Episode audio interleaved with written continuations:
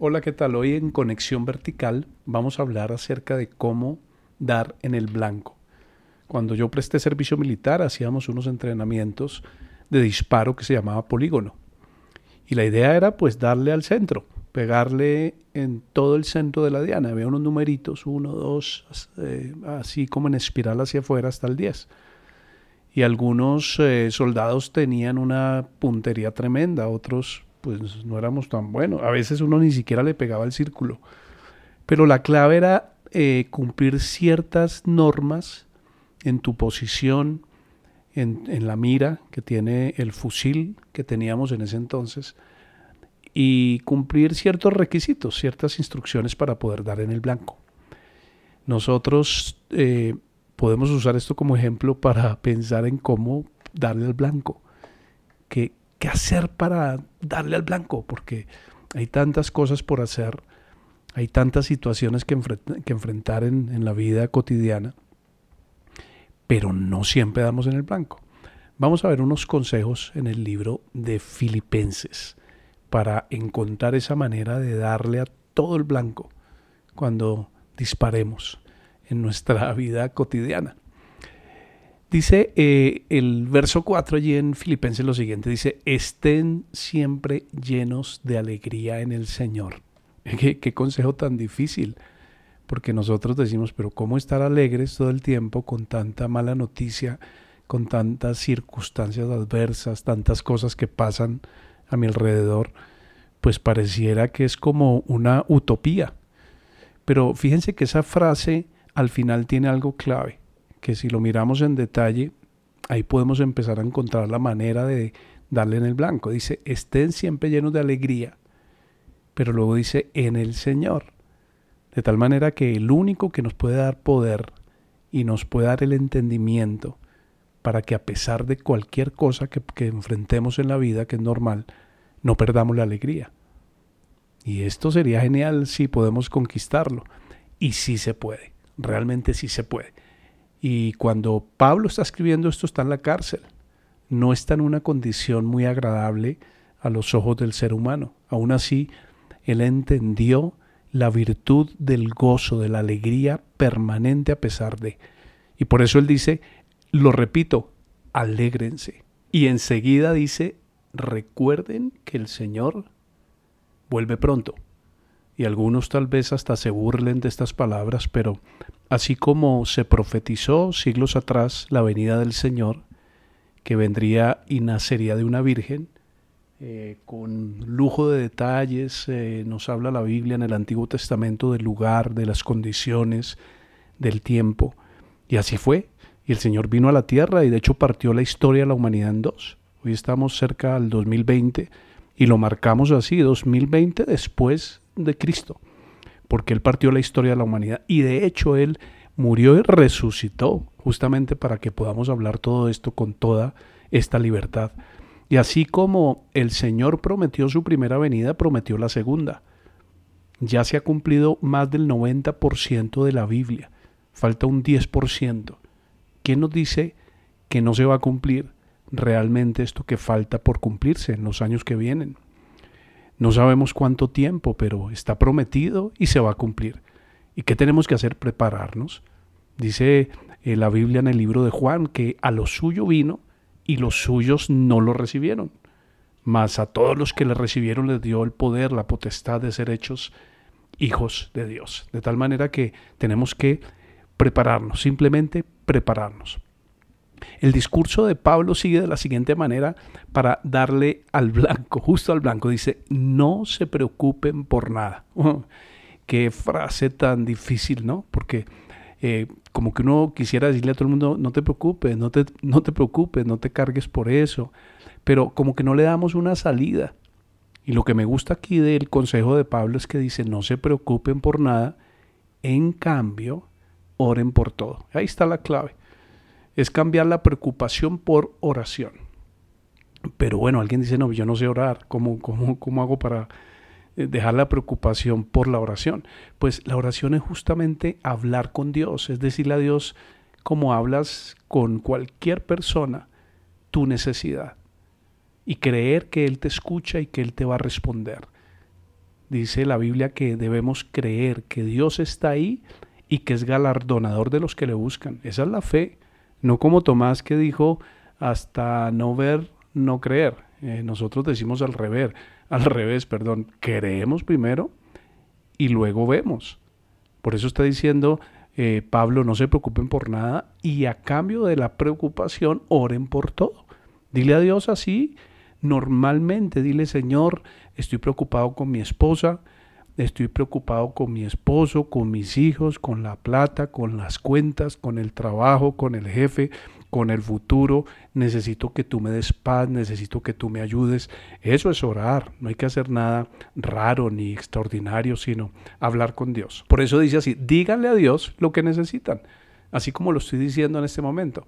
Todo lo que necesitemos. Señor, necesito tanto para pagar. Obviamente, y lo he hablado en otras eh, conexiones, pues no se trata de cruzarnos de brazos y dejar que Dios haga todo, no, es hacer nuestra parte, o sea, más bien hagamos todo lo que esté a nuestro alcance y dejemos que Dios haga lo que nosotros no podemos hacer.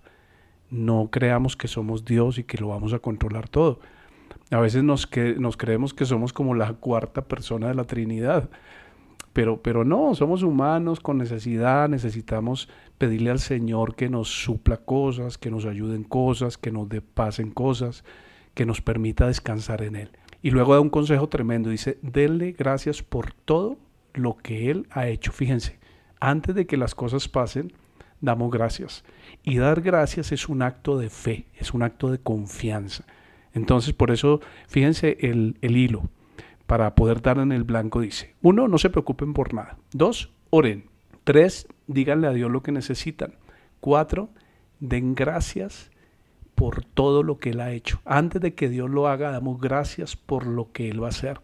Y repito, eso es un acto poderoso de fe. ¿Cuál es el resultado de estos cuatro pasos para dar en el blanco?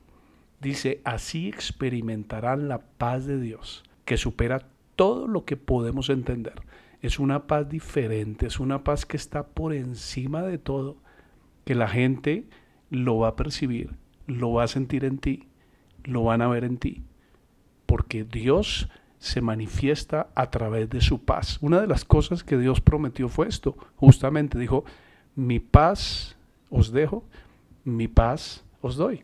Él dijo, yo no la doy como el mundo la da, sino que es una paz de verdad, es una paz plena y total que Dios pone en el corazón. Y aparte de eso dice que esa misma paz cuidará ese mismo corazón y cuidará nuestra mente mientras vivamos en Cristo Jesús. Una de las cosas que más tenemos que cuidar es la mente. Tenemos la costumbre de creerle a nuestra mente todo lo que nos dice. Y ustedes saben que la mente a veces nos dice mentiras y nos dice cosas que no son y no tenemos por qué creerle todo. Por eso el apóstol Pablo dice lo siguiente, dice, ahora amados hermanos, una cosa más para terminar. Fíjense todo lo que hemos hablado, pero aparte de eso les dice lo siguiente, concéntrense en todo lo que es verdadero. ¿Por qué? Porque tenemos tantas mentiras a veces en la cabeza y por eso tenemos que conocer la verdad. Quien conoce la verdad empieza a tener libertad. Eso dice la Biblia, conoceréis la verdad y la verdad os hará libres. ¿En qué más debemos concentrarnos? Dice en todo lo honorable, en todo lo justo, en todo lo puro en todo lo bello y en todo lo admirable. Casi imposible cumplir esto, porque la primera reacción que tenemos, pero ¿cómo así? Si hay cosas de verdad tan difíciles en mi vida, ¿cómo así que voy a concentrarme justamente en esto? Pues por lo mismo, por la misma razón, nosotros finalmente somos el resultado de nuestros pensamientos. Es como en la parte física. Tu cuerpo es el resultado de lo que tú comes. Si tu dieta está basada en grasas eh, saturadas y en paqueticos eh, y comidas de esas eh, dañinas, pues así va a estar tu colesterol y tus triglicéridos por lo alto. Y pues ese es el resultado natural de lo que tú comes. Tu mente es igual. ¿Qué está recibiendo tu mente? ¿Qué escuchas? ¿A qué le crees? ¿A qué te dedicas? ¿Cómo inviertes tu tiempo?